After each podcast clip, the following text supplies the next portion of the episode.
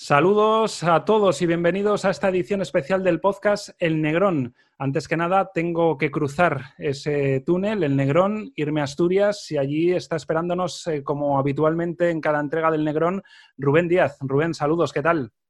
Hola Pablo, ¿qué tal? Muy bien. La verdad que todo perfecto, con muchas ganas. ¿Qué tal tú? Pues yo ansioso. Yo llevo días ya que llevamos hablando esta entrega especial y es especial por muchos motivos. En primer lugar, porque llevamos mucho tiempo sin hacer el Negrón y siempre es un placer eh, compartir contigo este podcast. En segundo lugar, porque los oyentes nos van a poder ver. De hecho, nos estamos viendo tú y yo ahora mismo. Lo normal es que lo grabásemos eh, sin vernos las caras especial también porque vamos a celebrar una fecha muy especial y especial también porque tenemos un montón de invitados. No quiero desvelar el número porque ya podría dar pistas de un poco la idea de lo que vamos a hacer, pero es especial por muchos motivos y si yo te estoy diciendo que tengo muchas ansias y muchas ganas porque llevamos días preparándolo y hablando con todos los invitados, imagino que, que tú estarás igual que yo, ¿no? Hombre, yo la verdad que tengo unas ganas enormes de, que empiece esta edición tan especial del Negrón porque la gente habitualmente está acostumbrada a escuchar tu voz y la mía solo, con la excepción, desgraciadamente, de lo que fue aquel Negrón en homenaje a Enrique Castro Quini por su fallecimiento, que tuvimos la suerte de, contar con muchas voces. Pero esto es algo mm, que yo creo que va a hacerle especial ilusión al sportingismo. Así que cuanto antes empecemos, mejor que mejor. Sí, porque además mm, mucha gente nos está escribiendo en los últimos tiempos eh, que querían que volviese el Negrón y queremos volver a, lo grande. No queremos eh, eh, que la espera sea mucho mayor Así que vamos a presentar a los invitados que están a punto de saltar y de volver a reunirse en un molinón virtual y empezamos. ¿Qué tal amigos? Bienvenidos a su casa, bienvenidos al templo, al decano. Esto es el molinón. Vaya pedazo de partido que tenemos por delante. Partido de primera que seguirá siendo de primera cuando termine. Madre mía, cómo están las gradas, cómo está el Molinón. Más de 30.000 personas, más de 30.000 almas arropando al Sporting de primera. Ya están los protagonistas en el terreno de juego. Vamos como siempre a dar la bienvenida a los hombres del Sporting. Bajo palos, uno Ramón Ruiz, dos Tino, tres Pablo. 4 Juan Ramón López Muñiz. 5 Raúl. 6 Avelino. 7 Dani Bouzas. 8 Hugo Perico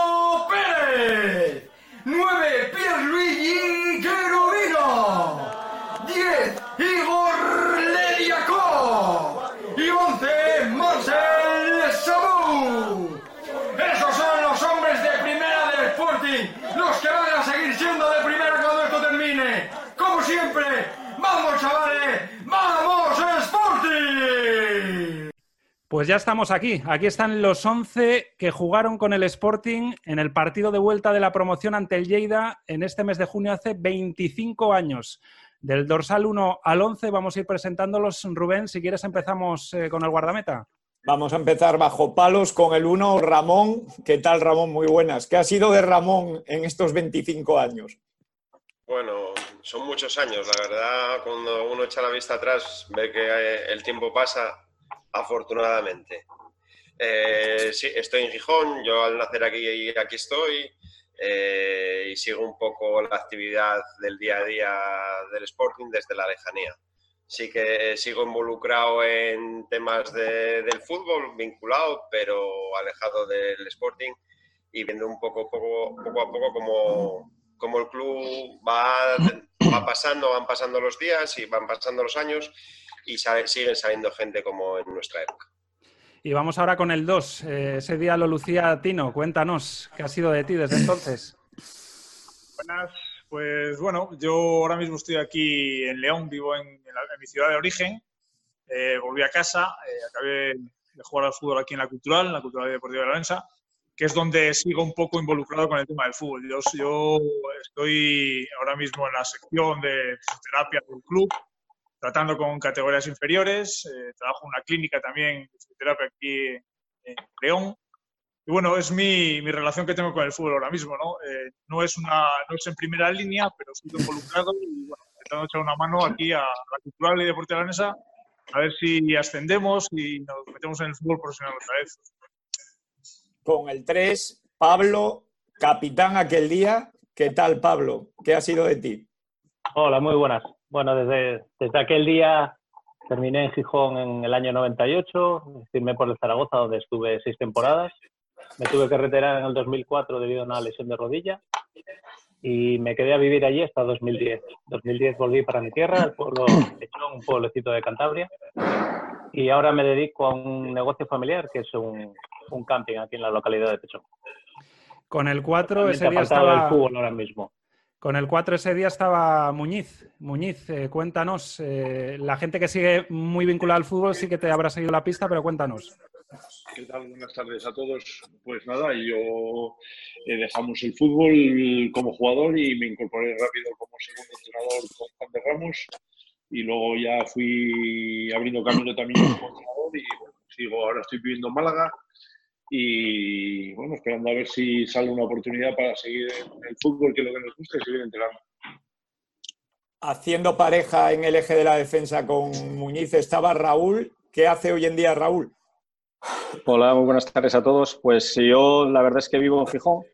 Eh, siempre tuve claro que, aunque yo soy de León, siempre tuve claro que, mi ciudad ideal para vivir va a ser Gijón. Eh, no estoy bien vinculado para nada con el tema del fútbol. Eh, una vez que dejé de jugar al fútbol, pues mi opción fue hostelería y tengo un pequeño negocio en Gijón de, de hostelería. Con el 6 estaba ese día en el centro del campo. Abelino, cuéntanos, han pasado 25 años desde aquel partido, ¿qué ha sido de ti? Hola, buenas tardes. Pues yo por aquí, por, Andalucía, pasando calor. Ya desde que dejé de, jugar ahí en Gijón me fui por algunos equipos de segunda B y acabé aquí en Andalucía, en, un pueblo de Jaén, y a gusto, desvinculado totalmente del fútbol y, trabajando en, una fábrica de coches. Esa es mi, mi vida ahora mismo. Por delante de Tino, en faceta ofensiva en la banda derecha, con el 7, Dani Bozas. ¿Qué tal, Dani? ¿Qué ha sido de ti en este tiempo?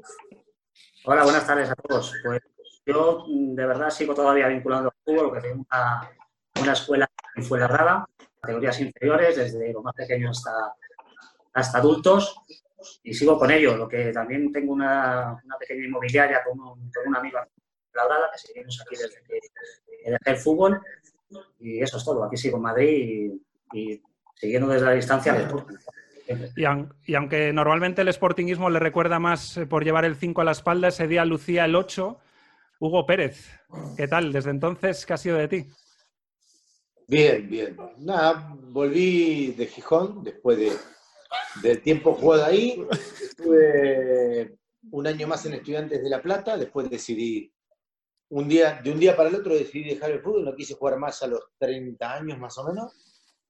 Y Em, no estoy relacionado con el fútbol y emprendí un negocio particular, una empresa que hoy la sigo manteniendo y, nada, lejos del fútbol, pero bueno, cercano a la información continua y a lo que aparezca, pero, pero por una cuestión informativa, no para estar adentro.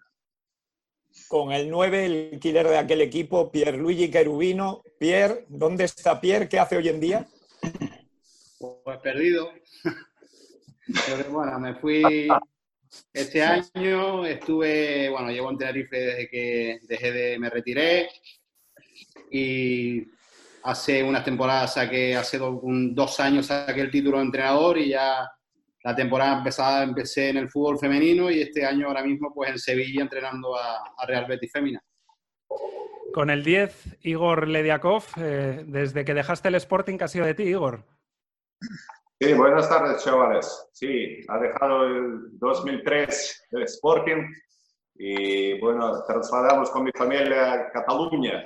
Vivimos en Barcelona. Uh, ha sacado la licencia para entrenar. Tengo categoría Pro.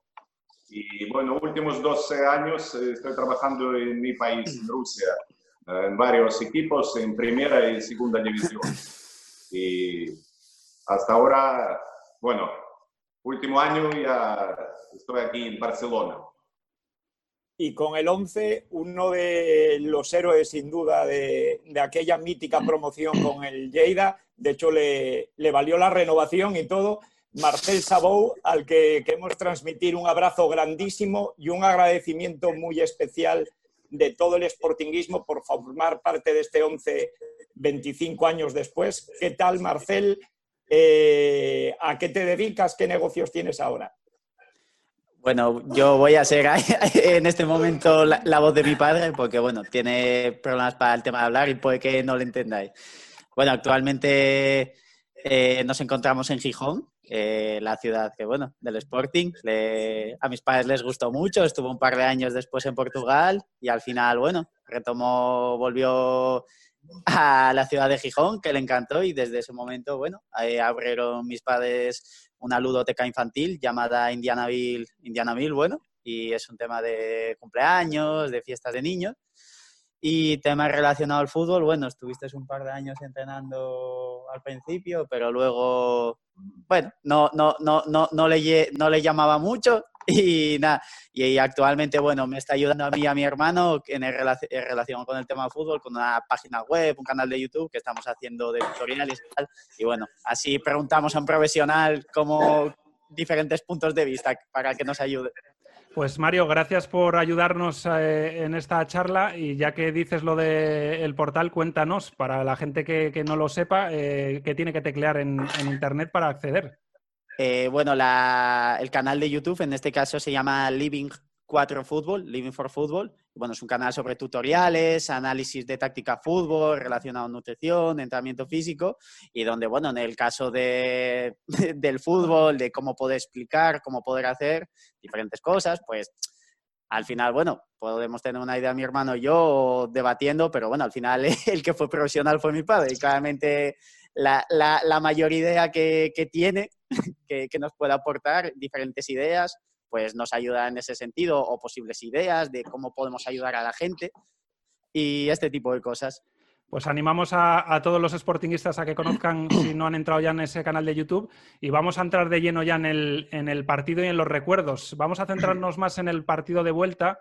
Se disputó el 28 de junio de 1995 lleno hasta la bandera en el Molinón. Solo en el Mundial 82 creo que se puede asemejar lo que fue ver un Molinón tan lleno. Encima también había gente en el Palacio de los Deportes, a unos metros del estadio, con lo cual eh, yo creo que puede ser el partido en la historia del Sporting con más seguimiento in situ. No sé si recordáis ese ambiente los días previos al día del partido. El que quiera empezar, que, nos diga qué, qué ambiente se vivía ese día del partido. No sé si de aquella se recibía el autobús, como se hace ahora o no, pero que, nos expliquéis un poco cómo era el ambiente. Empieza el capitán. empieza el capitán. Bueno, pues empiezo yo. Eh, para ser una situación límite como era, yo creo que particularmente recuerdo muchísimo apoyo en, todo momento de la gente, eh, presión de la buena, de, de, que estaban contigo. Estas situaciones que hemos vivido, pues igual eran más críticas, pero eh, con vistas a ese partido la gente estaba convencidísima y apoyándonos muchísimo.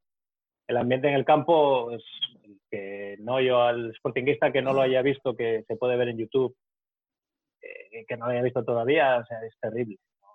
Creo que no, no, se puede comparar con nada lo vivido en Molinón.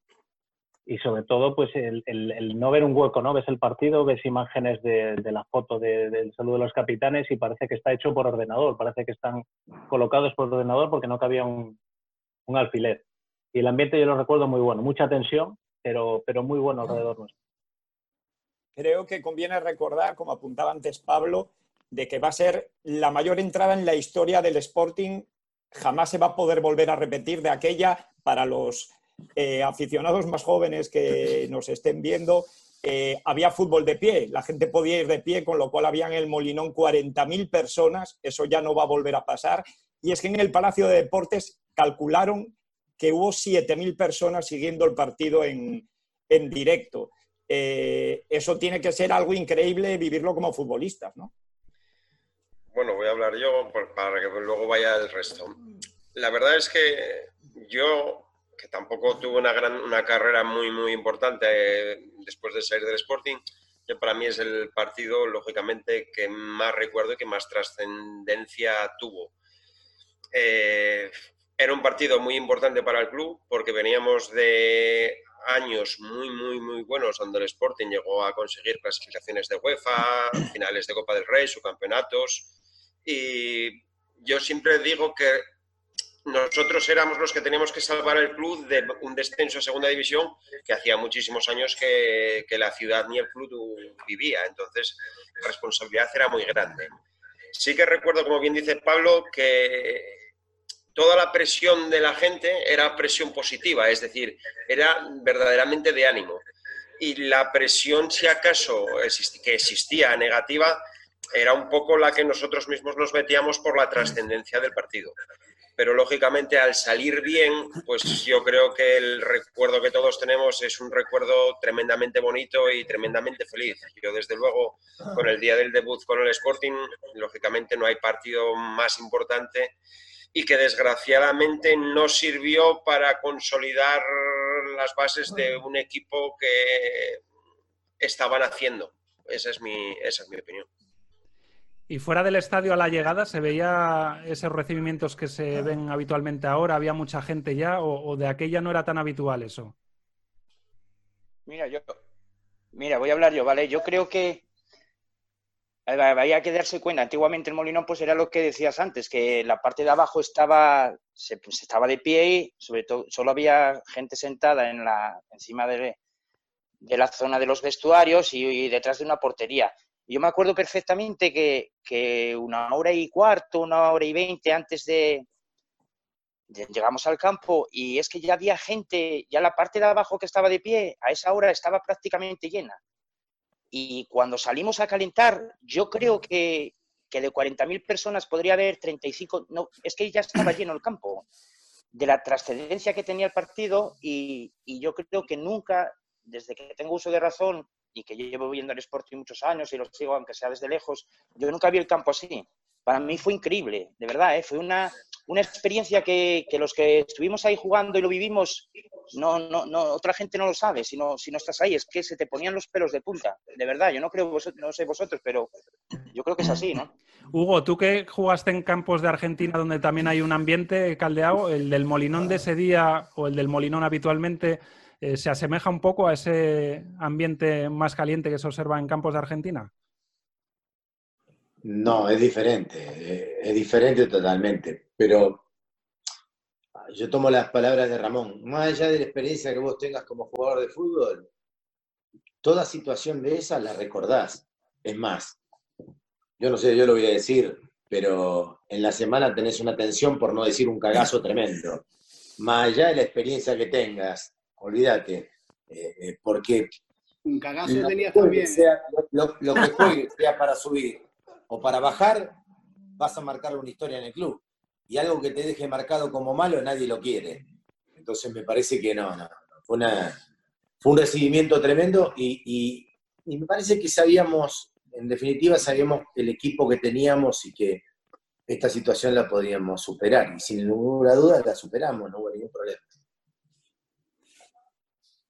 Otra de las cosas que yo creo que, marca un inicio ese partido a nivel de ambiente es el colorido en la grada. Eh, no sé los que habéis visto el, partido en, YouTube, si os habéis fijado, yo creo que fue la primera vez en la historia del Sporting que la mayor parte de la gente iba con algo rojo y blanco, con una bufanda, con una bandera, no era solo el fondo sur o el fondo norte, que de aquella también había un grupo de animación, el fondo norte, sino que en el, todo el campo se veía el molinón que se ve hoy en día, ¿no? La gente ahora va con camisetas al fútbol, antes, hace 25 años, eso no era tan habitual y había mucha gente con camiseta y todo eran bufandas y, banderas. Yo, yo por ejemplo, eh, es verdad que he jugado en campos o partidos importantes después, alguna final, y nunca en mi vida viví un día como ese del Molinón, ¿no? Sobre todo por cómo acabó y esa celebración en el terreno del juego. Y en cuanto a lo de las camisetas que llamaba la atención, es que después cuando lo pude comprobar, porque cuando salimos del estadio ya que fuimos a cenar y tal, lo íbamos por las calles, todo el mundo iba con camisetas del Sporting, que eso no estabas acostumbrado a verlo. Yo de la llegada al campo no recuerdo que hubiese gente por fuera esperándonos como pasa hoy en día. Es más lo que dijo Abelino, que ya la gente estaba dentro del campo esperando. ¿no? Pero nosotros yo creo que llegaríamos al campo una hora y media antes y no recuerdo eso como hoy en día que se hace, que esperan a, al bus y, está todo el mundo mm, concentrado ahí por fuera de, la puerta, ¿no? Yo creo que ya la gente estaba en el estadio y, y es verdad que lo que dicen que el Molinón, ser un campo como cerrado, el ruido que se generó ese día, yo creo que a nosotros nos quitó cualquier tensión, ¿no? Claro, Eh, pero es que antes la gente teníamos que ir a coger sitio al campo porque íbamos de pie, era lo que comentaba Belino, quitando la gente que tenía mucha pasta, que era socio en la tribunona o la parte de la tribuna alta este, el resto íbamos de pie. No podías recibir al equipo porque si no, no tenías un buen sitio en el Molinón para, para verlo. Y dado que estábamos 40.000 allí, no podías moverte de una parte a otra del campo como cuando había menos gente, que la gente de pie, cuando atacaba el Sporting, era lo bonito del fútbol de pie, te ibas, te ibas moviendo a una parte o a otra del, del campo, ¿no? A mí me gustaría preguntarle a Igor, que fue uno de, de los jugadores destacados en, en ese partido, si para él, en su dilatada trayectoria en el Sporting, fue el partido más especial o no, o hubo otros más importantes.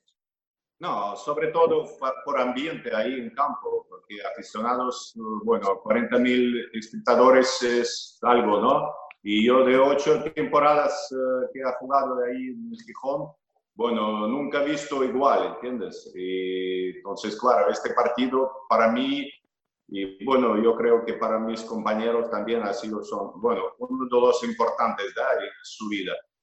Y bueno, ¿qué más puedo comentar? Eh, sobre todo, yo te digo, es ambi- ambientazo, ¿no? Digamos, eh, que los aficionados ahí, bueno, nos empujaron y por eso yo creo que el 50% que ganamos este partido es eh, culpa de los nuestros aficionados, ¿entiendes?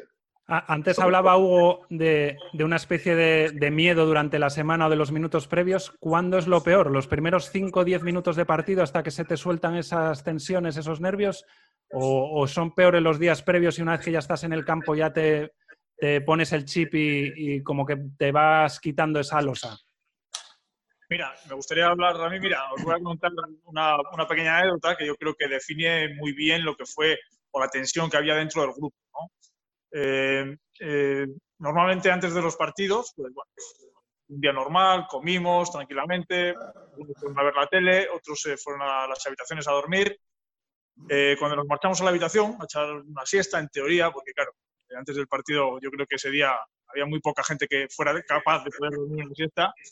Nos metemos en la habitación, cerramos nuestra puerta, bajamos las persianas, nos echamos, en teoría, tranquilamente a, a descansar. Y recuerdo que picaron a la puerta, ¿no? Pum, pum, pum, a la puerta y creo que era Pierre, me parece, el primero que entra. ¿Habéis dormido? No, no, pasar, pasar. tal. Entró para adentro, se sentó en el suelo. Ahí no hablaba nadie, estábamos los tres tranquilamente. Al momento llamaron otra vez a la puerta. Pum, pum, ¿Estáis dormidos? Entró otro jugador. El ratito éramos cinco, seis, siete jugadores, ya no recuerdo. Todos a oscuras en la habitación, eh, sin decir ni una palabra. Yo creo que fue eh, un poco el, el- espíritu ¿no? que había ese, ese día en el, en el equipo. Había una tensión, eh, pero aquel día fue una, una reflexión así como todo, ¿no? Eh, la verdad que fue increíble. El equipo estaba muy, muy, muy, muy contento. Eh, Mario, tú eras eh, niño o no habías nacido, ¿no? Todavía cuando... No, que va, to- to- to- todavía no estaba ni en proyecto, así que imagínate, yo Pues- nací en el 98. Pues cuenta, cuéntanos qué te ha contado tu padre de aquel día, qué sensaciones tenía, qué, qué recuerdos guarda de, de aquel partido. Me, en el relacionado con el tema que, claro, yo, le- yo le pregunté, oye, claro, os jugabais mucho ese partido, ¿cómo sentisteis la presión? Y él me dijo que una anécdota que recuerda él, sobre todo en el vestuario, que dice que él, por ejemplo, notaba mucha, mucha tensión, pero que lo que me decía es que él esta- se sentía tranquilo, que no sabe por qué, pero el día del, en el Molinón se sentía tranquilo. Que, que le hacía gracia ver las caras de tensión de la gente y él estar sin, sin problemas en ese sentido. O sea, que él, salía enchufado ese día, ¿no? Salió, ya, ya se vio, metió ahí un golazo. Le dije, yo ya le dije que, que cómo metió ese golazo con la derecha, que digo yo, pero... No lo sabe, sa- no lo sabe. no- no- ¿Cómo metiste ese golazo con la derecha? ¿No lo metió nunca? La- lo, lo metió en el momento importante. Yo le dije, vaya suerte que le pegaste bien porque si- hubieses podido matar a alguien en la grada si le llegas a pegar un poco más mal. con el alma, es verdad. Oye, durante toda la promoción, eh, bueno, la gente comentaba mucho que era un partido entre un equipo que había pasado una temporada muy tumultuosa en Primera en Liga, en Copa no, porque bueno, llegasteis hasta semifinales con el Depor, hicisteis una gran competición copera, frente a un equipo muy experimentado, con jugadores que, bueno, tenían cierto currículo en primera y con uno en especial, Salillas, que se dedicó a calentar el partido de lo lindo, ya públicamente, incluso en, en declaraciones a los medios, diciendo que erais un equipo de críos sin experiencia en primera. Me imagino que eso os motivaría especialmente para taparle la boca, ¿no? Bueno, Que- hablen los centrales. Tenía, parte de razón, ¿no? En, en el aspecto de que, de que éramos un equipo joven, muy joven. Yo creo que yo tenía 25 años y ya parecía mayor, ¿no? Era 21, 22. El equipo había empezado un rejuvenecimiento de la plantilla tremendo y venía de hacer un cambio de, de- de futbolistas y de intentar eh, apostar un poco por la gente joven que venía de fuera y por gente de cantera. Entonces, eh, eran, la mayoría eran menores de 25 años. Luego Salías era un jugador, pues bueno, que le gustaba ese ambiente dentro del campo, ¿no? Le gustaba eh, tener contacto, eh, tanto personal como verbal, ¿no? Era un tío que hablaba mucho, que siempre estaba metiéndose en, en- en faena y bueno, todos lo conocíamos y lo que intentábamos era no entrar al trapo en esa situación, como luego le pasó a Piedra al final del partido, que acabó allí pegándose con todo el mundo. Pero, pero yo antes hablabais de, de los momentos del partido en los que fue peor. Yo creo que nosotros empezamos muy bien el partido y sin embargo acabamos yo creo que acojonados, ¿no? porque nos marcan el 3-2 quedando dos o tres minutos, nos estaban haciendo mucho daño en balones aéreos y en juego largo y con Chema y, y- y creo que el otro era Gonzalo, ¿no? El otro central, creo que Gonzalo.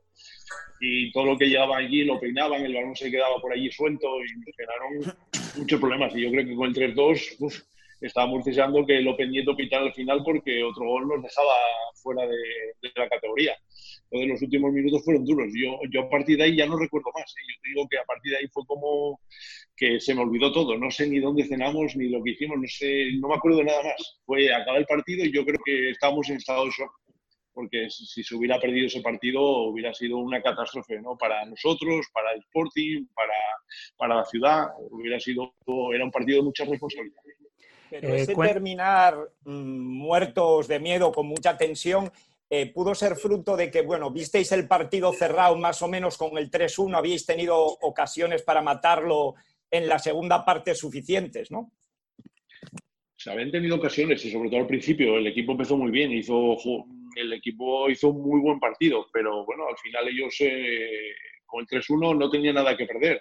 Ac- Acumularon gente adelante, eh, metían balones largos, Gonzalo y Chema estaban allí con Salillas, que era un tío que era un delantero espabilado, un delantero listo, que se movía bien. Y cuando nos marcaron el 3-2, pues bueno, te queda esa situación de que estamos ya en el descuento, pero, pero como lleguen otra vez al área, íbamos a temblar todos. Y la verdad es que habíamos merecido sentenciar el partido antes, pero eh, cuando llegan esos minutos finales y no lo tienes resuelto y hay un equipo que ya no se juega nada, que lo tiene todo perdido, pues eh, te genera problemas y te genera inquietud y cierta ansiedad, ¿no? Que yo la- estuve viendo la falta, que no me acordaba, esa última falta que nos lanzan con el 3-2, estábamos defendiendo casi en la portería con Ramón, estábamos todos metidos. Eh, eso yo creo que viene un poco del susto que teníamos. Cuéntanos, los- Raúl, porque creo que tuviste alguna con, con Salillas y luego que nos cuente Dani también, que creo que guarda alguna anécdota posterior con, con el delantero.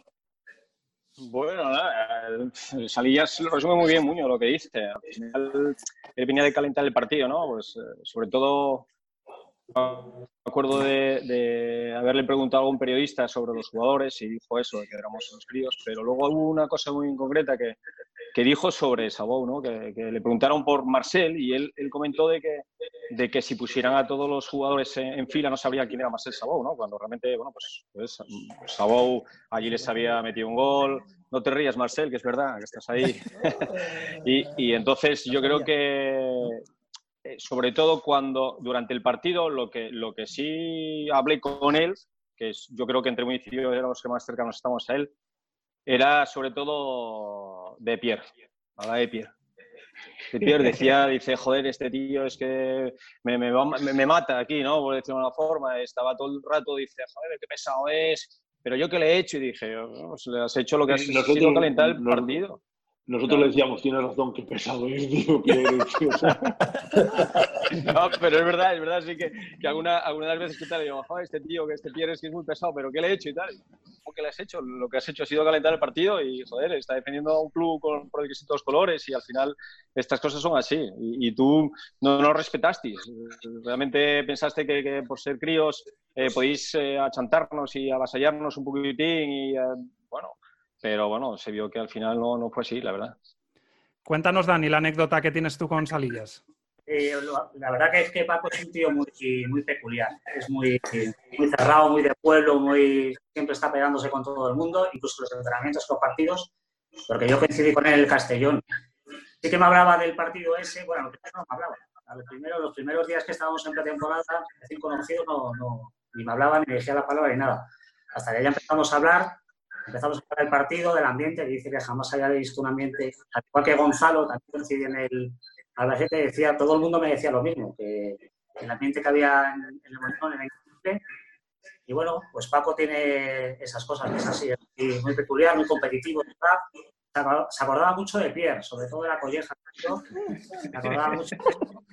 Es cierto, y la verdad que, que, bueno, con esas declaraciones yo creo que se se equivocó, porque quería hacer un efecto que, que consiguió lo contrario, enfadarnos más, más si cabe, y, y bueno, y decir que también el ambiente es el molinón de ese partido, la verdad que se te queda fina para siempre. lógicamente. Pierre, por alusiones, ¿qué es eso de la colleja a Salillas?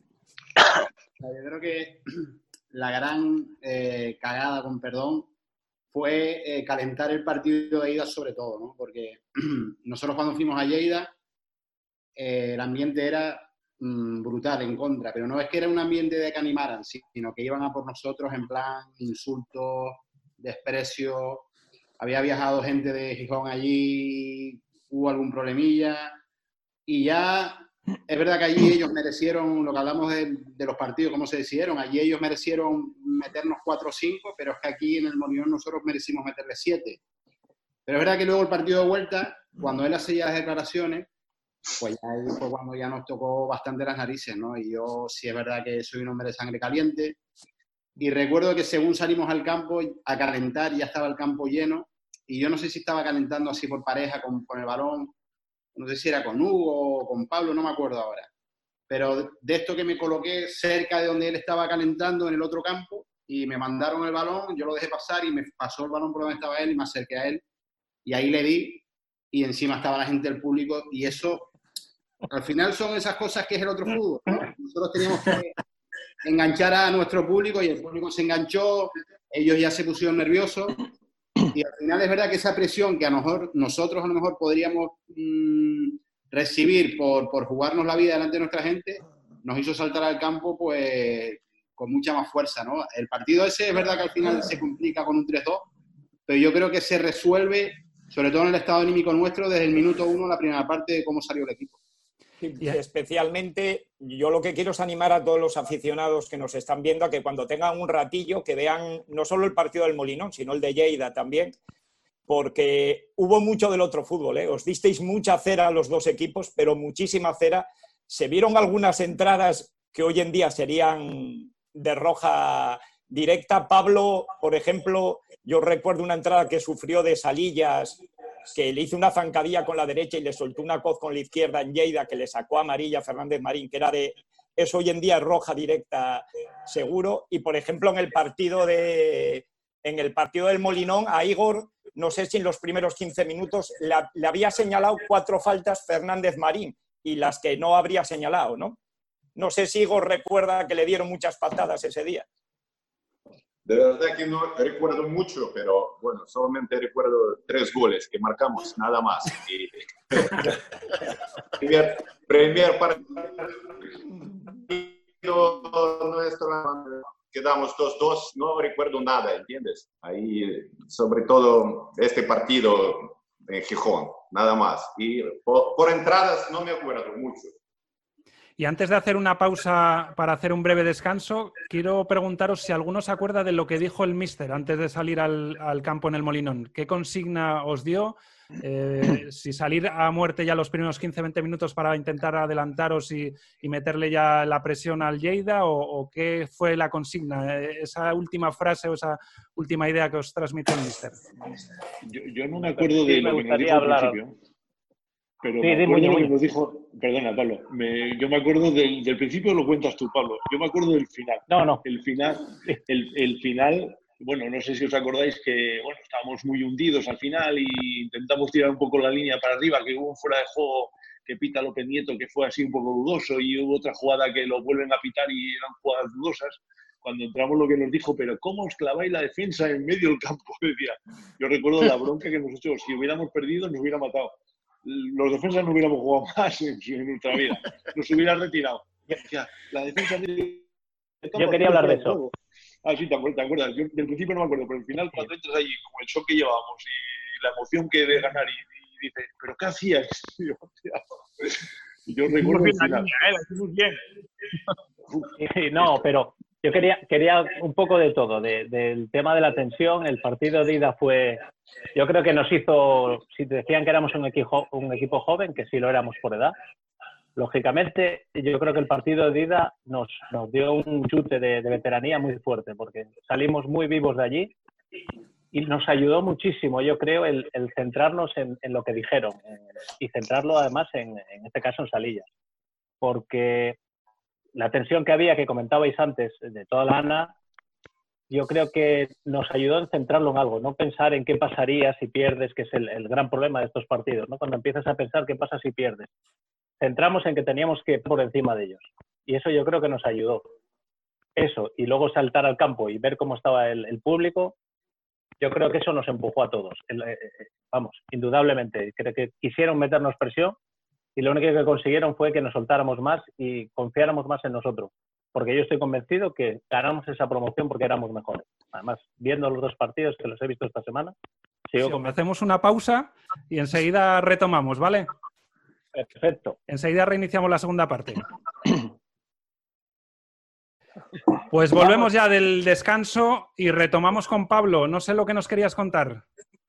No, lo que hacía referencia antes Muño de, del fuera de juego, habíamos estado preparando con el entrenador porque sabíamos que teníamos un hándicap que era la altura. Ellos en el juego aéreo y si se daba el caso, como fue al final, de empezar balones arriba, habíamos preparado por si se daba la ocasión de, de hacer una especie de fuera de juego, adelantar la línea. Y al final, pues es una de las cosas que yo me recuerdo, como que el equipo, aparte de tensión y, y del resultado, que empezaron como a meternos atrás con balones largos, el equipo acabó como, como muy entero, ¿no? Muy, muy convencido de lo que estábamos haciendo, porque debemos en el campo llevar a, llevar a la práctica el, el- el adelantar la línea, como decía antes Muñiz, incluso hacer el fuera de juego. Y una pequeña anécdota que el entrenador, eh, cuando hicimos la primera, como que empezó a decir no, no, no, se, se- volvía loco la banda como diciendo no, chicos, no hagan el fuera de juego. Y nosotros al siguiente lo volvimos a hacer en el campo. O sea, estábamos muy convencidos, muy compenetrados y, y teníamos claro que lo teníamos que hacer. Claro, mirabas un poquito al banquillo y, y eran esas otras indicaciones, pero salió muy bien. Muy La bien, verdad es que éramos, éramos un equipo joven. equipo estaba muy preparado. Éramos un equipo joven, pero íbamos jugando juntos desde pequeños, porque la línea defensiva éramos todos de la casa, éramos eso, desde Claro. pequeños. Y entonces, bueno, yo creo que entre nosotros había muy buen entendimiento. Yo creo que fue una de las claves, que el equipo se llevaba muy bien. Había buen ambiente.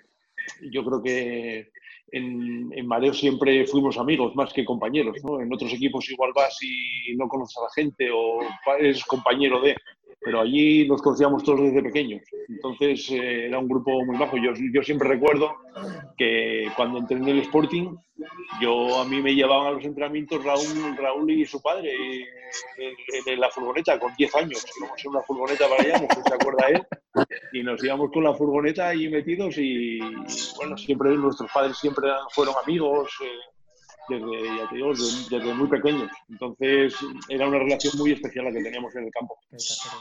Uno, uno que no se crió en mareo, pero que consiguió enganchar a la afición del Sporting fue Perico, que, bueno, hubo eh, en esa permanencia, en esa promoción, sobre todo en el partido de ida en, en Lleida, tuvo un papel muy protagonista, ¿no? Lanzó una falta directa al palo que no entró por poco, que dio un hombro de, de Emilio, lanzó otro libre directo que le sacó Emilio con, con problemas, pero vamos, protagonizó un jugador que cuando la gente lo vea le va a llamar la atención la, una arrancada que además es muy curiosa porque si veis la, la acción en el partido, pide a Dani Mouzas, que está parado en ese momento, como que se mueva, que le tire un desmarque y de pronto empieza una cabalgada con el balón que se va de, del Cacho, que además era muy querido por la afición del Sporting y de, y de Kundesov, y le pone un balón a, a Pierre, que fue el,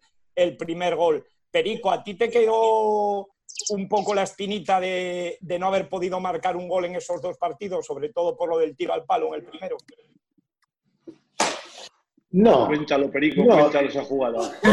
No, no, pero Bueno, no, me quedé, mañana me quedé que de la jugada, ¿eh? Chao. No, no, pero me quedé escuchándolo, me quedé escuchándolo, no, ahora hablo en serio, me quedé escuchándolo ustedes, yo la verdad te digo, yo me acuerdo, sí me acuerdo lo que dijo Salillas, a ver, me parece, fue un tema con Dani Bouza, me parece en un partido, no sé si fue en el primero o en el segundo, que se agachó a, apretarlo a Dani Bouza, como a decirle algo, yo me acuerdo que lo, lo agarré de los pelos y le dije, escúchame, Salilla, tenés nombre de desodorante para las polillas de los roperos.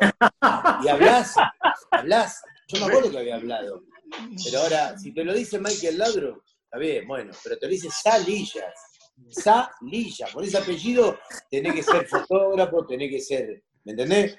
Entonces, mirá, yo creo que con cinco goles en un partido, cinco goles en una final como esta, yo no creo que se vean muchos. No creo, es muy difícil cinco goles en este partido. Son de terminar, por la tensión que hay, son de terminar 1 a 0, 2 a 1, con, con- con- como mucho.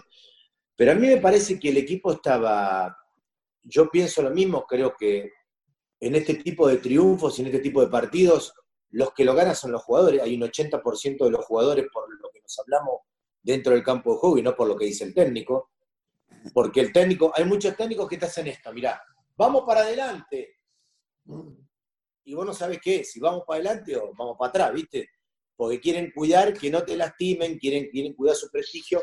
Y creo que lo que todo el mundo, por lo menos en ese equipo, se atrevió a hacer, lo hizo por motus propio y por una conjunción, como dice Muñiz, entre los jugadores, los cuales nos llevábamos muy bien. La verdad que nos llevábamos muy bien, pero te vuelvo a repetir, eh, son momentos de mucho nervio. Eh, porque sabés que jugás algo. Ahora empieza el partido y te olvidás. Y como dijo, como dijo Raúl, me parece a mí que hacer ese tipo de declaración ante un partido y además tener que venir de local es perjudicial. Y así le resultó. Así fue. Y en cuanto a yo- yo- anécdotas de la semana o del partido, eh, ¿os acordáis de alguna más? Bueno, Ah, yo, anécdotas no. eh, Yo, yo lo que pasa que voy a lo que dijo un poquitín Muñiz, ¿no? De, de la gente de, de la casa. Yo lo que sí tenía claro es que fue una liberación muy grande después de haber acabado el partido. Y te digo una liberación muy grande porque veníamos de ver un Sporting eh, europeo con unos años muy buenos y de repente tú, un chaval de la casa, junto con otros mm, 10 compañeros, pero 7 eran que venían de, de- de los filiales, teníamos la opción de, de bajar al Sporting. Y eso te podría marcar.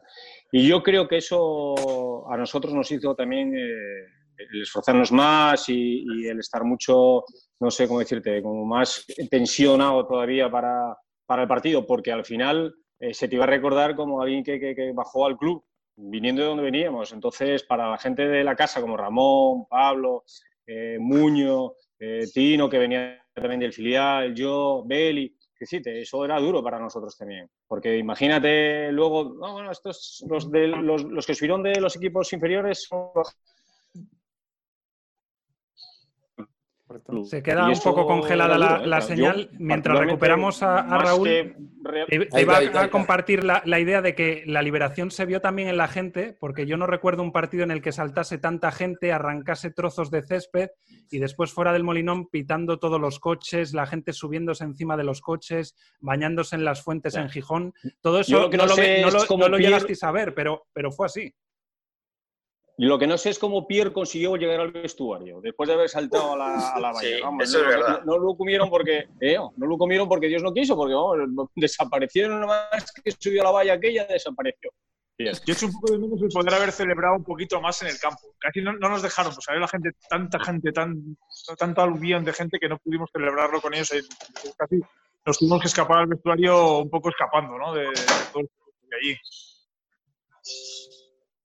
Es cierto que Pues la mayoría salimos en calzoncillos casi. Al- Llegamos al vestuario casi calzoncillos porque no, no lo dejaban, nos No, quitaban no, todo. Todo lo que lo quitaban. Sí, sí, sí, es cierto. La verdad que el ambiente cuando acabó el partido fue la leche y la noche nos lo pasamos muy bien, ¿verdad, Pierre? Yo no sé cómo salí del campo y no sé cómo llegué al avión para casarme al día siguiente.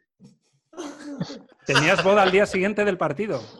Dos días tenía boda, pero es que primero, eh, cuando salimos de la cena, yo iba en mi coche con Hugo y cuando llegamos a la plaza, yo creo que era la plaza del ayuntamiento, ¿no? Del Ah, Sí, sí, sí. se le ocurre, estaba lleno de gente y se le ocurre bajarse del coche y se sube en el techo y empieza a bailar. Ya la que se lió. Pues llega, pues cuando yo me fui, pues bueno, todo lo que pasó y tal, y cuando mi mujer vuelve a Gijón para hacer la mudanza, dice que vas al garaje y me dice, aquí la gente está cabreada, te destrozaron el coche, está todo el techo aplastado. Cuando yo empecé, cuando yo empecé a recordar aquello, digo, sí, sí, pues la habrán roto y tal. aún.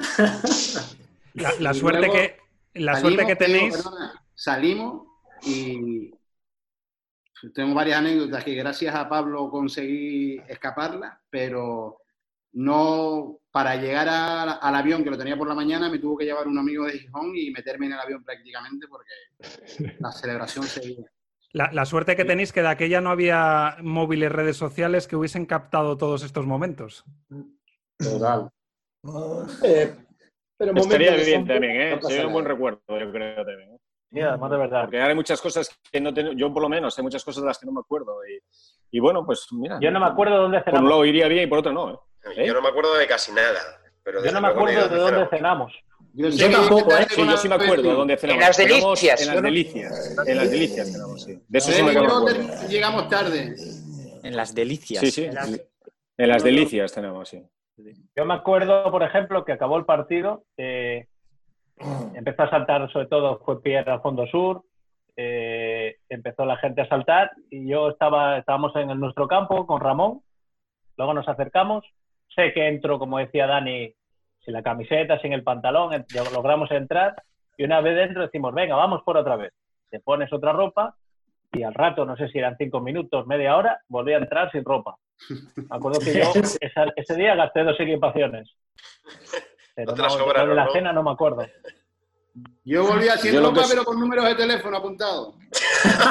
Porque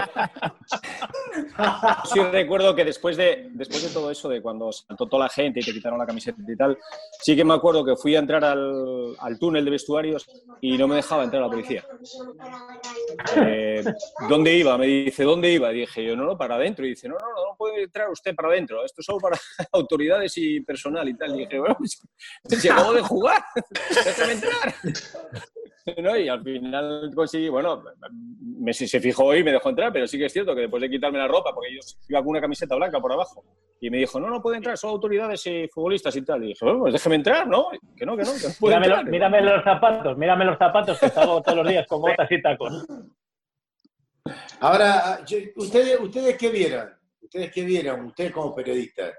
¿Qué vieron? Claro, desde fuera. No, pero ¿Qué vieron ustedes? éramos periodistas, éramos aficionados. Está bien, bueno, pero tenían una clara tendencia a saber que seguían el periodismo. ¿Qué vieron ustedes? Nosotros de aquella éramos muy inocentes. Bueno, sobre todo Pablo, que debía tener 14 años, ¿no? Yo tenía 14 años, yo lo que más recuerdo es estar eh, en la grada este de pie como en la fila 8-9, con lo cual tuve durante una, una parte al cacho y recuerdo la ira de la gente y los gritos contra el cacho por su pasado en el Oviedo, que igual Dani lo recuerda mejor porque era el que supongo era tu par, ¿no? Sí, aparte era duro, ¿eh? porque yo sí que es verdad que nos hemos enfrentado muchas veces a él y era duro. Sí que es verdad que es muy, es muy buena gente, pero sí que es cierto que, que, bueno, he tenido bastantes peleas con él. Y sí que es verdad que me gustaría que Pablo contase lo, de las, lo del trilero que hizo Ricardo Reja en el partido de vida. Es que no recuerdo. No, es que es un recuerdo que comentábamos antes que, que, me viene de vez en cuando y digo, ¿será verdad o no será verdad? Del partido de ida. Es, verdad seguro. Que, está, estábamos en la primera parte, la verdad que ellos fueron mejores y estábamos un poco, yo creo que fue del evento de, de toda la eliminatoria. Llegamos al vestuario y no me acuerdo, no debía haber pizarra, no debía haber nada, nos debían dejar lo mínimo, porque la verdad que desde el principio hasta el final allí nos apretaron con el otro fútbol y con los vasos de una marca de bebida que teníamos allí para beber el agua en el descanso, se puso en el suelo y dijo, chavales, y todos alrededor, y empezaba a mover los vasos, vamos a poner, y parecía un triguero cambiando los vasos. Hugo, Hugo sacó... Recuerdo que yo lo tengo a veces y no estaba seguro. Hugo sacó sí, sí. y dijo, yo sé dónde está, yo sé dónde está la bola. escuchadme, escuchadme. Sí, pero salió, yo, salió. Yo, yo le voy a decir una cosa. Tuvimos muchos de esos en el, en, en el Sporting, ¿eh? ¿Eh? No, no, si pero no yo no lo digo por si mal. No preguntale, si no preguntale a Igor, cuando en una charla con Benito Floro dijo, chavales, si una persona que no tiene brazos y hace un cuadro con los pies y pinta con los pies, es un artista. Ustedes que hacen los malabares que hacen, también son artistas. Yo me acuerdo que Igor, Igor se dio vuelta y me hace así, me hace, me hace así. Pero, pero a ver, eh, teníamos técnicos en el Sporting, yo te digo sinceramente, no lo viví nunca en mi vida. Un día fui a jugar al Bacetti y tenía un técnico que me dijo, ¿por qué iba a salir con las botas y los, tap y los tapones que iba a salir a jugar? Y me quería decir, ¿con qué botas salía a jugar el partido? Yo viví cosas en el Sporting que no las viví nunca en mi vida. Bueno, a ver, por eso creo que el Sporting está como está. Por eso lo creo, de verdad. Yo te digo sinceramente, si no agarraba una camada de futbolistas como lo que en ese momento estaban, como dice Raúl, como dice Muñiz, que toda, todos muchachos que se han criado desde abajo, que han estado mucho tiempo juntos, otros que se acoplaron y se acoplaron muy bien porque la base del grupo que tenías era buena, por ahí no salvabas ese momento, ¿eh? Por ahí no lo superabas, porque yo te sigo manteniendo, creo, que el 80% de la definición de no bajar a la segunda división fue producto de los futbolistas, ¿eh? no por indicación del técnico. Una vez que empieza el partido, amigo, vos te pensás que el lateral del otro lado de la cancha va a escuchar lo que el técnico le grita. Si el técnico está más asustado que lo que estamos adentro. Pero tenemos una ventaja. Nosotros cuando empezamos a jugar se nos va el hormigueo de la panza. Al técnico no. Aparte que él llevaba dos semanas ahí. Llevaba muy poco tiempo, sí. Llevaba poco, es tiempo, verdad. sí, sí. Llevaba muy poco. Llevaba, Se jugaba- se jugaba. Vino prácticamente semanas. para la promoción. Sí, solo yo lo que contaba de, de Lleida es, es, es, un- es una salida muy buena, porque al final no tienes medios y quieres que explicarte, pero lo que pasa es que, visto con el tiempo, al final yo tuve un entrenador que en una situación muy mala dijo, nos vemos dentro de 20 años y nos reiremos, y es verdad. Y esa situación que tú estás con tensión y encima lo miras, miras los vasos y te identificas con un vaso, lo piensas 25 años después y dices, joder, es que yo era un vaso. Y lo ves de otra manera graciosa, pero, pero vamos, una salida buena. Lógicamente llevaba vino, que fue el partido antes de la promoción y la promoción. No, en Copa, de- en Copa del que- Rey, que él se en Copa del aprendiera Rey los nombres. estuvo. Sí, estuvo en el partido de vuelta contra el Deportivo, en Copa Sí, del Rey. en Copa del Rey, la vuelta de 6-0-1. Copa del Rey estuvo fijo, en Coruña. No sé la ida, pero la vuelta fijo. Creo que si no empezó tuvo tiempo de aprenderse los nombres. No, no, no. Con la promoción igual fueron cinco. Creo que empezó el partido en Oviedo. El, el- el partido de Oviedo que jugamos allí, jugamos en el Tartier, fue el primer partido suyo. No, no, no, no. Eh, me parece que, que en, Liga, en Liga solo se entrenó el último partido con el Valladolid. Él no, él no estuvo en Oviedo. Solo el último En Oviedo partido. estuvo- García, Ah, sí.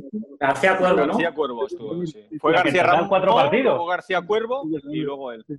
Eh, pero sobre- ya que sacasteis lo de Reza, yo no voy a entrar a hablar de temas tácticos ni nada así, pero una cosa que como aficionado a mí sí que me extrañó muchísimo en aquella época, y ahí le quiero preguntar a Ramón, es que de aquella Blanedo estaba lesionado y en el partido decisivo en el Molinón lo llevó de portero suplente y Juan Carlos, en caso de una lesión de Ramón, no podía ponerse bajo, palos, no estaba para jugar. Y no llevó a Juanjo, que de aquella me parece que era el, el otro portero que, que había. De hecho, yo el otro día dije, jolín, voy a buscarlo y me puse a buscar un periódico de la época y vi que hasta el periodista lo comentaba, que decía, bueno, probablemente eh, vaya Juanjo de portero suplente porque Juan Carlos Ablanedo todavía no está en condiciones de jugar.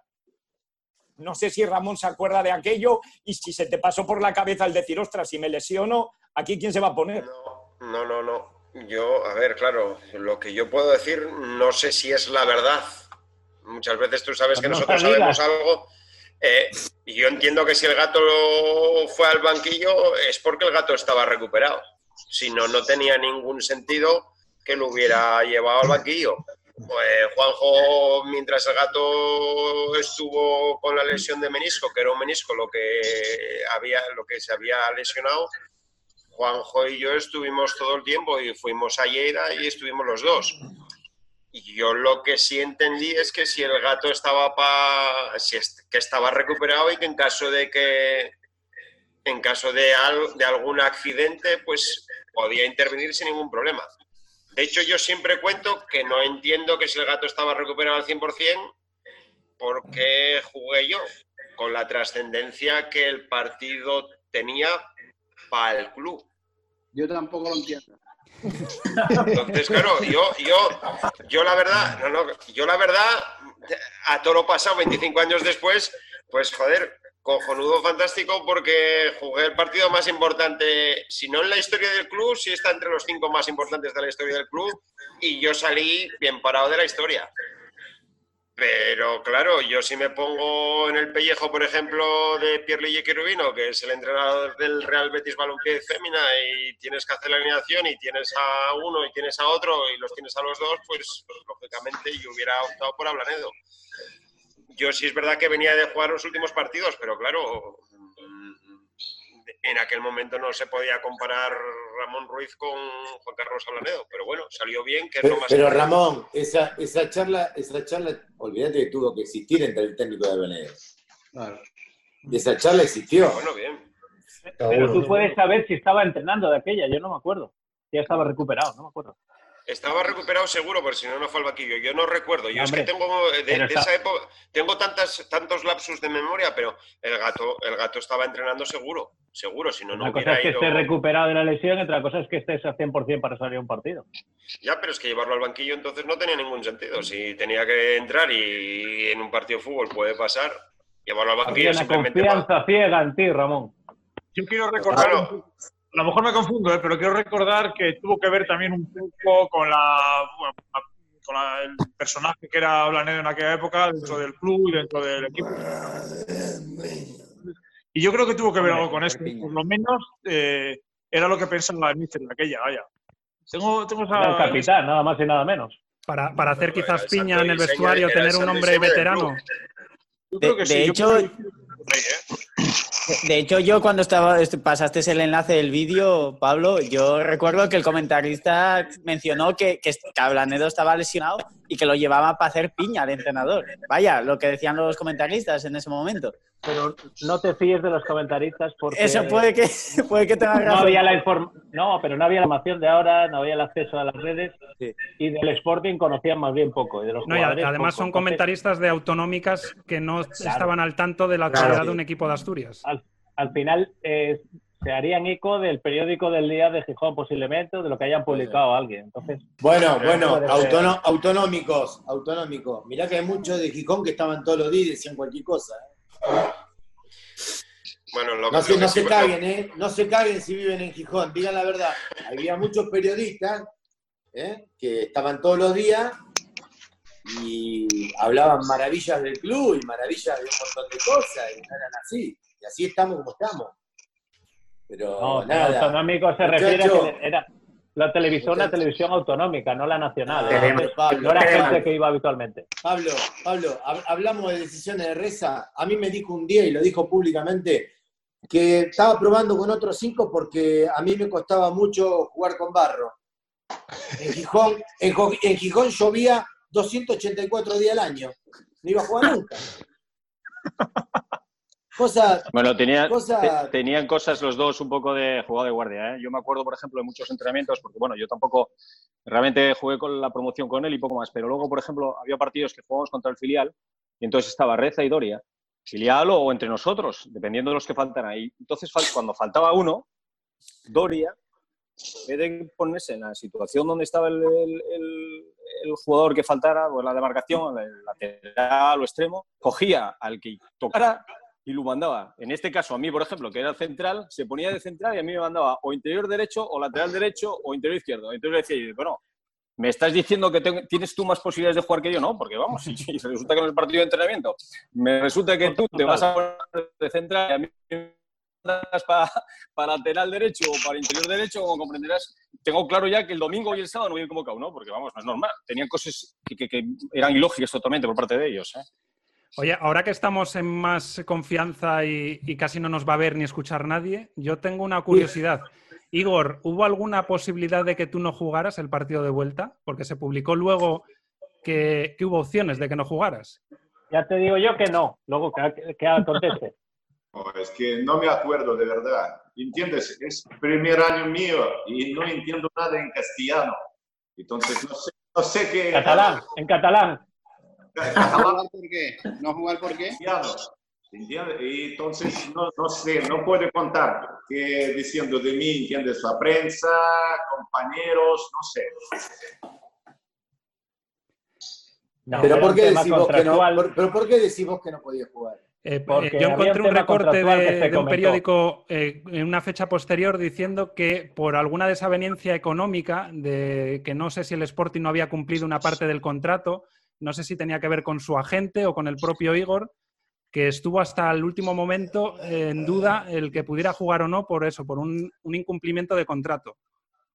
Algo que se había pactado No, y que no cumplió el club y que a última hora lo cumplió para que pudiera jugar. Qué raro que ese club no cumpliera. ¿eh? No, ese club no, perdón. Con todos los respetos para el club. Ese presidente. Yo, yo te digo que no sé cómo estaba el tema del contractual, si he leído algo, eh, con él tenemos esa relación, no lo he hablado, pero no lo hubiéramos dejado, hubiera jugado seguro. Lo hubiéramos Y menos mal que jugó, porque fue mejor. Menos mal que Y jugó. cualquiera le decía, cualquiera le decía algo al ruso con el cuerpo que tenía. Da igual, hubiera jugado. Lo sacamos, vamos, que si lo sacamos. Era básico, o sea, era básico para, para. Si nos lo quitan, con toda la moral que lleva, si te dicen el día este, no, no juega Igor. No, no, no se podría, abajo. no se hubieran, Raúl, no se hubieran podido, eh, perdón, eh, Pablo, no se hubieran podido cubrir políticamente en nada si jugaban.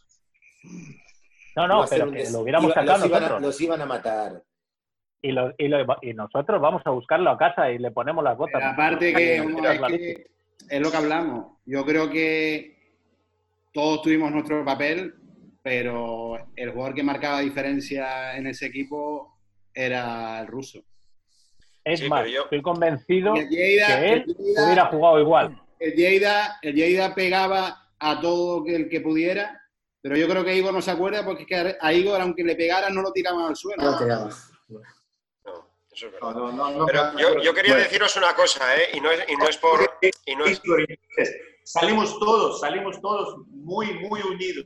¿ah? Eso, yo me fijo que ha pasado 25 años, pero yo sé que este, antes del partido, en el vestuario, eh, todo el mundo muy, eh, está en- en- en- bueno, como muy unidos, digamos, ¿no? Por eso, por eso salvamos este partido, yo creo. último partido, el último partido del año y nadie quiere bajar, ¿no? Y por eso salimos eh, a muerte. No creo que es diferencia. Igor o otro es equipo en 11. Ha salido y ha ganado este partido. Yo creo. Está claro, Totalmente pero de acuerdo. es verdad que de todas formas, como decía Pierre, eh, todos tuvieron su papel. El de Igor está claro que era el que nos daba el- el- ese punto de calidad. Está la, la- la fuerza que tiene Pierre, el, el- el empuje que tiene Pierre que hace que el resto de equipos también en el medio del campo, la velocidad de Dani. Yo creo que todos esos días la- que todo el mundo puso su granito de arena, ¿no? Pero lógicamente siempre hay dos, tres, cuatro jugadores que marcan la diferencia. No, y fue clave también los dos goles de, de Sabou. No sé, Mario, si tu padre esos dos goles, el de la ida y el de la vuelta, los recuerda eh, como los más importantes de su carrera o los que tiene más cariño.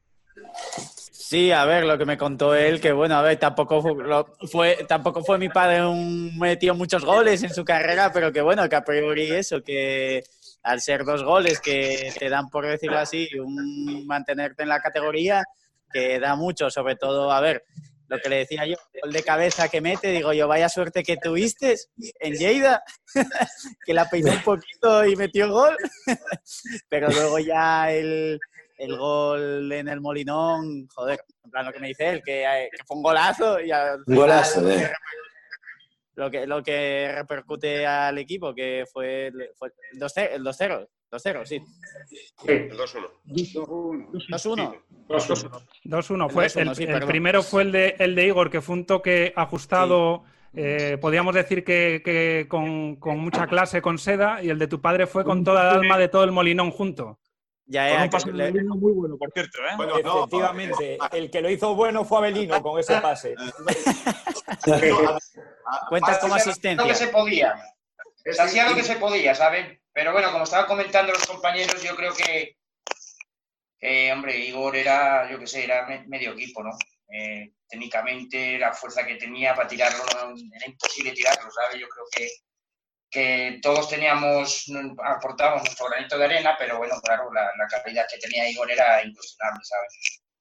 Pero bueno, eso siempre fue un poco lo que era el Sporting, ¿no? Éramos niños que empezamos en Alevines y gente de cantera y cuando había que poner un poco de calidad o faltaba algo en la cantera que no teníamos, venía de fuera, ¿no? Yo me acuerdo de Milan Lujovic, Jordanov, Igor, hubo, hubo gente que vino de fuera y era muy buena y yo creo que era eso, es era el complemento que hacía falta en cada momento, la posición que hacía falta. Y que siempre aceptábamos y que siempre aceptábamos esa gente que venía a darnos ese plus extra, como está diciendo Muñiz, como el ruso, Marcel, Hugo. eh, Yo creo que y- y- yo creo que en un club de fútbol, al final, que es verdad que, que haya gente de la casa es importante y en esa promoción vino bien. Cuando tienes extranjeros, que no suele pasar, porque los clubes al final a veces lo convierten en un negocio y traen extranjeros por traer, pero cuando traes extranjeros como Igor, como Hugo, que llegó en diciembre, ¿no? Creo que fue en diciembre cuando viniste, Sí, sí. el salto de calidad que nos dio, porque Marcel es como si fuera español, porque había estado en Tenerife, Sí. había estado en el Sporting ya unos años. Pero yo creo que ese es el gran acierto de un club, que cuando traes un extranjero es que te marque la diferencia, ¿no? Si no, para eso no merece la pena. Otra Yo, cosa. yo me acuerdo, yo me acuerdo de una anécdota de Hugo, no sé si la recordáis, y no sé si fue ese año o fue al principio del año siguiente. No, fue ese año. Que eh, todos- no sé si os acordáis, con el preparador físico de, de Mariano, de García Remón, eh, hacíamos el sábado hacíamos largos. ¿No, no lo recordáis? Que hacíamos unos largos de Fernando 100 Mata era, ¿no? Fernando Mata. Antes del partido. Fernando Mata. Puedes hablar, puedes correr más. Sí, sí, llegamos, Qué llegamos un bestia, día, macho. eh, era sábado previo al partido y dice, bueno, vamos a hacer los largos y tal. Hacíamos el largo de los 100 metros, eh, aumentando un poco la carrera. Eran progresivos. Y Hugo se va a la valla y se pone a estirar. Y todos haciendo largos y Hugo estirando. Le pregunta, Hugo, ¿tú no haces este trabajo? Y, ¿O qué te pasa? Y dice, uff, esto en Argentina no lo hacemos. ¿Mañana jugamos o se ha suspendido? Decía. Decía, Ya, "Yo, tío, boludo. esto mañana no puedo jugar. Te hacían físico. Había llegado recién y no tenía pretemporada. Y el primer partido contra el Oviedo. Mamita. Y que- querían, querían que, que, que hicieran una cosa de loco. Las cosas más raras, te digo de verdad, las cosas más raras que viví en el Sporting fueron esas. La que partían de los cuerpos técnicos y los dirigentes. Yo nunca, bueno, siempre me extrañó, a mí, para mí un jugador con unas horas estaban hablando de jugadores y que siempre lo que aporta cada uno. a, a- a mí, a mí me sorprendió la calidad de Marcos Vale. Yo le decía al hombre de corcho, porque te acordás que le habían, le habían hecho una habitación de corcho porque tenía alergia. Alergia, sí. Bueno, la calidad que tenía Marcos Vale era impresionante. Eh, eh, pero siempre digo lo mismo. El problema es cuando vos traes jugador de afuera y te encontrás con, con cosas que no- uno no está habituado. A ver, uno cuando va a otro lado elige, yo me acuerdo, veníamos a jugar la final contra el equipo de Michael Adro en la Copa Reifa con Arabia Saudita, y me acuerdo que, que eh, llegar a Gijón, vos elegís el idioma, hay siente, yo, yo eh, mi, bisabuelo nació en León, eh, hay, cierta familiaridad, uno va a un lugar donde es la madre patria, pero después te encontrabas con cosas como, por ejemplo, yo cuando llegué a Gijón no podía entender cómo me podía encontrar con el fisture del, y a ver si yo me estoy equivocado, diciendo mentira, con el fisture de lo que iba a ser los partidos de todo el año y los partidos donde por ahí podías ganar, podías empatar y podías perder. No existe en la Argentina eso. No existe. Hoy te agarra a ver Boca Junior, que ustedes lo conocerán, o River, y va Platense, Platense, que hoy está en la B, a jugarle a River, y va a jugarle a ganar, con sus formas, eh, jugando 4-4-1 y todo el micro que te transporta en el arco, como sea, pero te juega a tu forma, te juega a ganar. Y, lo del Sporting y lo de España era otra mentalidad, sacando los clubes grandes, para mí. Es Allí, una forma. allí en Argentina juega uno menos, ¿os dais cuenta? ¿no? 4-4-1. dice.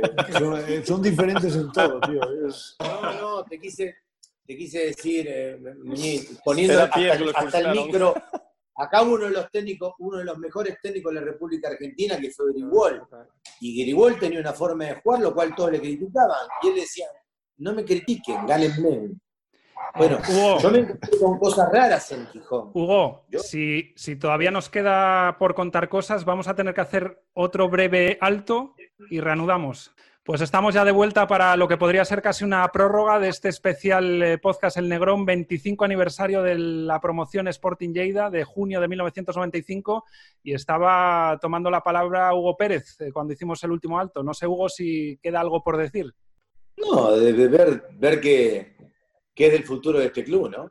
Ver qué, qué va a ser del futuro de esta institución. Yo tuve un Twitter hace un tiempo atrás, esto no lo, cuento porque no- no lo sabe nadie.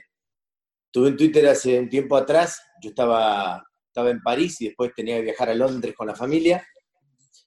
Y me manda un mensaje el presidente del club, el actual, y me dice de que esos mensajes a él le tenían problemas, que le pintaban la casa, que le pintaban las paredes del molinón, que yo le dije que lo, hacía con total respeto, que yo nunca incitaba a nadie a eso, pero que si, si quería que se lo dijera en la cara, yo me tomaba un avión y viajaba.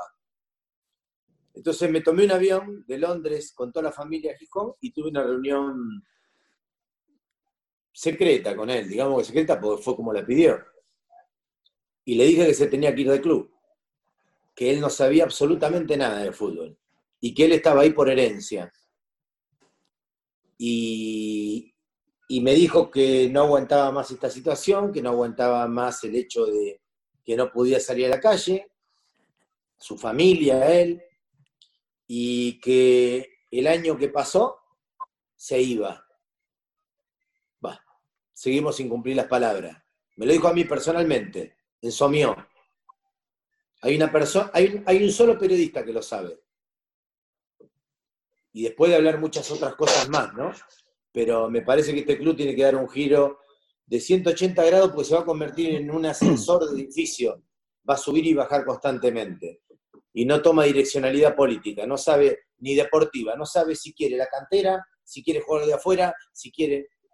Entonces me parece que lo único que deseo para esta institución que me ha hecho conseguir un montón de amigos los que están acá y, muchos también de los que en la vida diaria te ayudaban, a que este club sea la locomotora de vuelta de Asturias.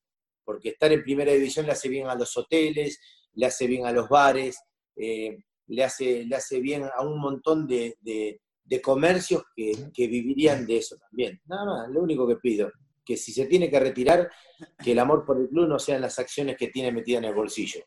Es lo único. Después, haga lo que quiera. Bueno, ha abierto ya la página Hugo de contar cosas exclusivas y secretas. No sé si alguno más da el paso y se anima. Muñiz nos dice a qué equipo va a entrenar o, o alguno nos puede contar algo que no sepamos. Yo voy a ser ayudante de campo de Muñiz. Yo, eh, la verdad que me alegra, me alegra que haya pasado esto. La verdad que se lo agradezco eternamente a, a los dos que hayan tenido esta iniciativa. Porque es verdad que había gente que no he visto desde que me fui hace, pues si son 25 años, se cumplen de, En de esa junio, promoción. este mes de junio, 25 años. Bueno, pues aprovecho para decirles que aunque has- algunos hace 25 años que no los veo, el verlos aquí, la verdad que me ha traído recuerdos que como si estuviéramos, nos hubiésemos visto ayer, porque como bien decía Igor, Raúl, Muñez, ese equipo estaba muy, muy unido, aunque no fuéramos de Gijón, nos contagiamos de, de lo que desprendía Mareo gracias a, a los futbolistas de la cantera. Y me quedo con ese cariño de los compañeros, de la afición que siempre conmigo fue una pasada, aunque al final quedé como el malo de la película. Y que vean que después de 25 años nosotros seguimos unidos dentro de lo que cabe. Y lo que me da pena, como bien dice Hugo, es que siga dirigiendo la misma persona este club. ¿no? En su día yo tuve que eh, pagarlo con mi salida y quedar como pasar de ser un dios a ser el diablo, pero siempre le mantendré ese cariño a, Gijón, a su afición, porque pasé un año espectacular. Muchas veces me he arrepentido de irme por, lo que tenía allí, pero me obligaron y me fastidia de verdad que todavía el club siga ligado a, a esa familia y que, como bien dice Hugo, eh, que den un paso a un lado, que dejen gente, eh, paso otra vez y si tienen que vender o lo que sea, pero por favor que piensen en, en la afición que tiene el Sporting, que es muy grande. Bueno, ¿algún último testimonio de los que quedáis? Yo, bueno, quería decir un testimonio en referencia a mi padre, que bueno, eso de, de nombre de mi padre, de dar las gracias al sportinguismo y bueno, a Gijón, porque al final, bueno, ha sido una casa para nosotros, ha sido eh, la ciudad donde mis padres eh, han creado su empresa, donde, nos, donde estamos viviendo, es decir, que, que le tenemos toda la familia a Sabo un aprecio increíble y que de hecho es que tengo recuerdos siempre desde pequeñito hasta ahora de ir con mi padre, con mi familia y ver cómo la gente le venía y le trataba con cariño. Y la verdad que a mí es algo que me gusta mucho verlo porque siento que eh, en mi caso pues que mi padre causó eh, algo bonito en la afición del Sporting y bueno, eso, pedir, decir que muchas gracias al Sportingismo. Y Mario, aprovecho que estabas hablando tú para pedir desde aquí que la gente eh, ayude en la investigación contra el ELA y que visiten la página web www.fundela.es. Desde aquí lo pedimos, que haya más fondos, que haya más investigación y que se pueda avanzar eh, para que bueno, podamos conseguir avances importantes en, en, este sentido.